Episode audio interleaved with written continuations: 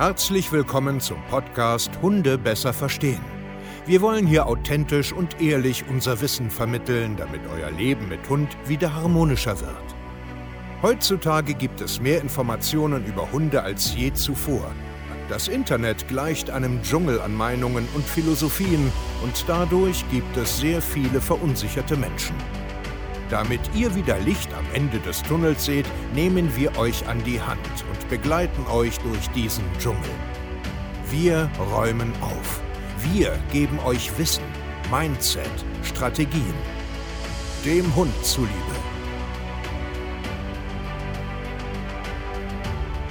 Ich möchte heute mal mit euch über das Thema Rückruf sprechen, weil ich glaube, also aus meiner Perspektive, vielleicht ist es ja auch deine Perspektive, dass der Freilauf, die Freiheit des Hundes einer der größten Prioritäten ist und dass der Rückruf dafür, wenn der sitzt, essentiell wichtig ist. Also ohne den geht ja irgendwie gar nichts.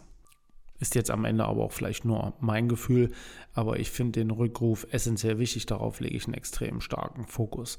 Ich kann in der nächsten Folge ein bisschen was über Leinführigkeit erzählen, wie, wie, wie ich das so handhabe, aber heute mal Rückruf. Warum ist der Rückruf wichtig? Ich liebe es, mit meinen Hunden frei zu laufen. Das heißt nicht, dass meine Hunde irgendwie äh, 300 Meter von mir weg sind, durch den Wald pesen, äh, andere Hunde, Menschen oder sonst irgendetwas nerven. Nein, die sind immer sehr nah in meiner Nähe. Aber ich liebe es, dass sie frei sind. Ich mag die Leine einfach nicht.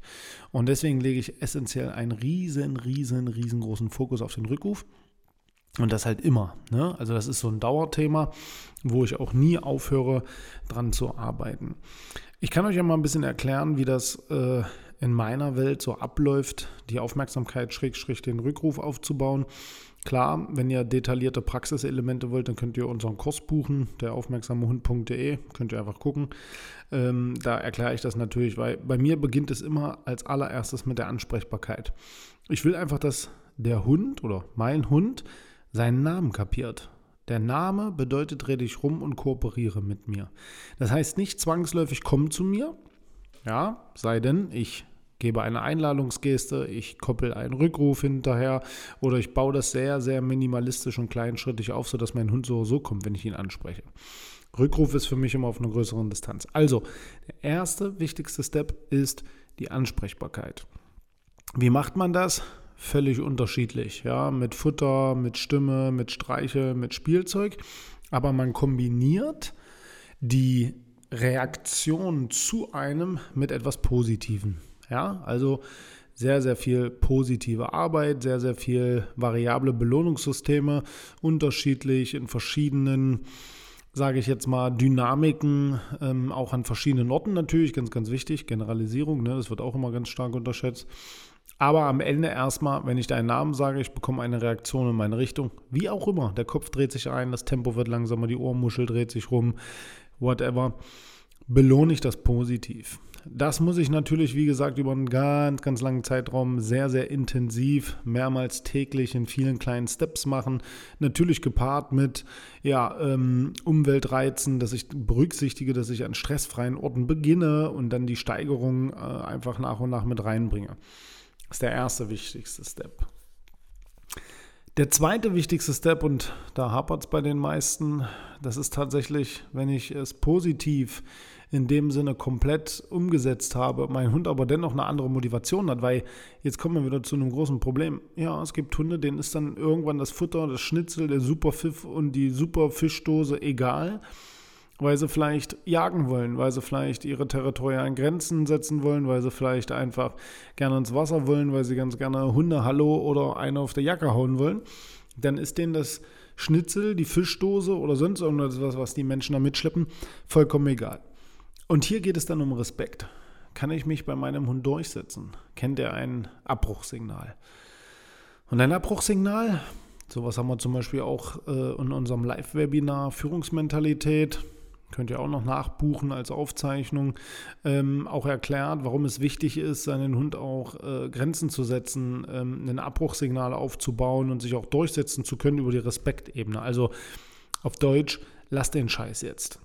Warum ist das halt wichtig? Genau, weil die Welt halt nicht nur aus einseitiger Kommunikation besteht, sondern da gehört auch noch eine andere Seite dazu.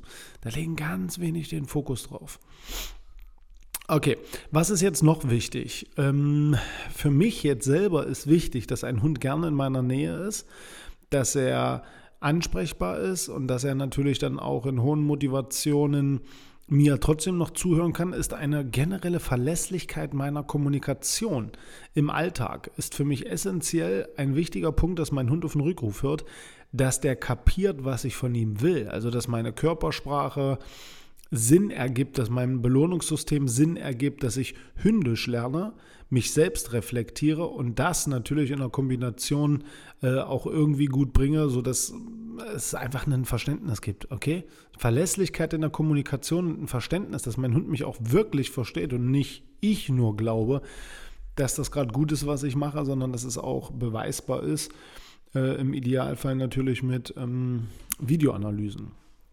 Der vierte Punkt, der für mich sehr, sehr wichtig ist, dass ich auch planbar und sinnvoll äh, übe, dass ich die richtigen Orte aufsuche zum richtigen Zeitpunkt, dass ich natürlich auch genau verstehe, wenn es jetzt nichts mehr wird, also mein Hund nimmt eine Fährte auf und ich fange jetzt irgendwie an, da ähm, am hohen extremen Reiz zu spielen oder ich habe äh, im Saft stehenden intakten Rüden und der trifft jetzt äh, auf der Spielewiese einen anderen Rüden und ist kurz davor, sich zu waffeln und dann will ich da unbedingt den Rückruf durchsetzen, jetzt funktioniert er nicht und ich bin enttäuscht, dass ich auch so ein bisschen planbar und realistisch, ich sag jetzt mal,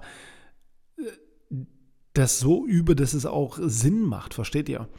Also über Monate, Jahre, das muss so tief etabliert sein, dass man wirklich an so einen krassen hohen Reizen arbeiten kann.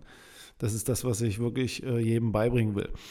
Dann ist auch noch ein ganz, ganz wichtiger Punkt, dass ich nicht aufhöre damit. Dass ich nicht glaube, vom Welpen durch die Pubertät zum erwachsenen Hund, dass das irgendwie endet.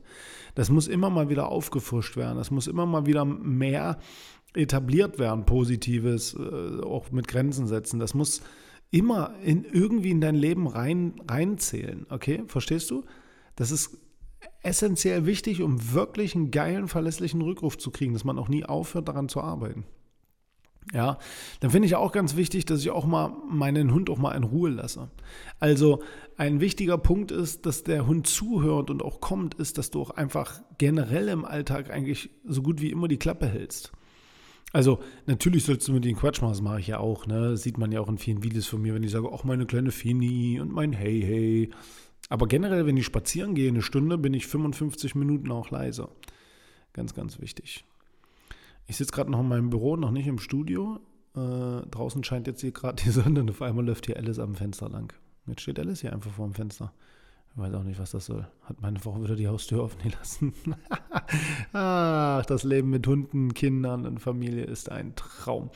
Also, das sind für mich die wichtigsten Punkte. Nehmt das ernst. Ich würde euch ganz gerne zeigen, wie das geht. www.hundetrainer-stevekaye.de und wir hören uns zur nächsten Podcast-Folge. Macht's gut und ciao.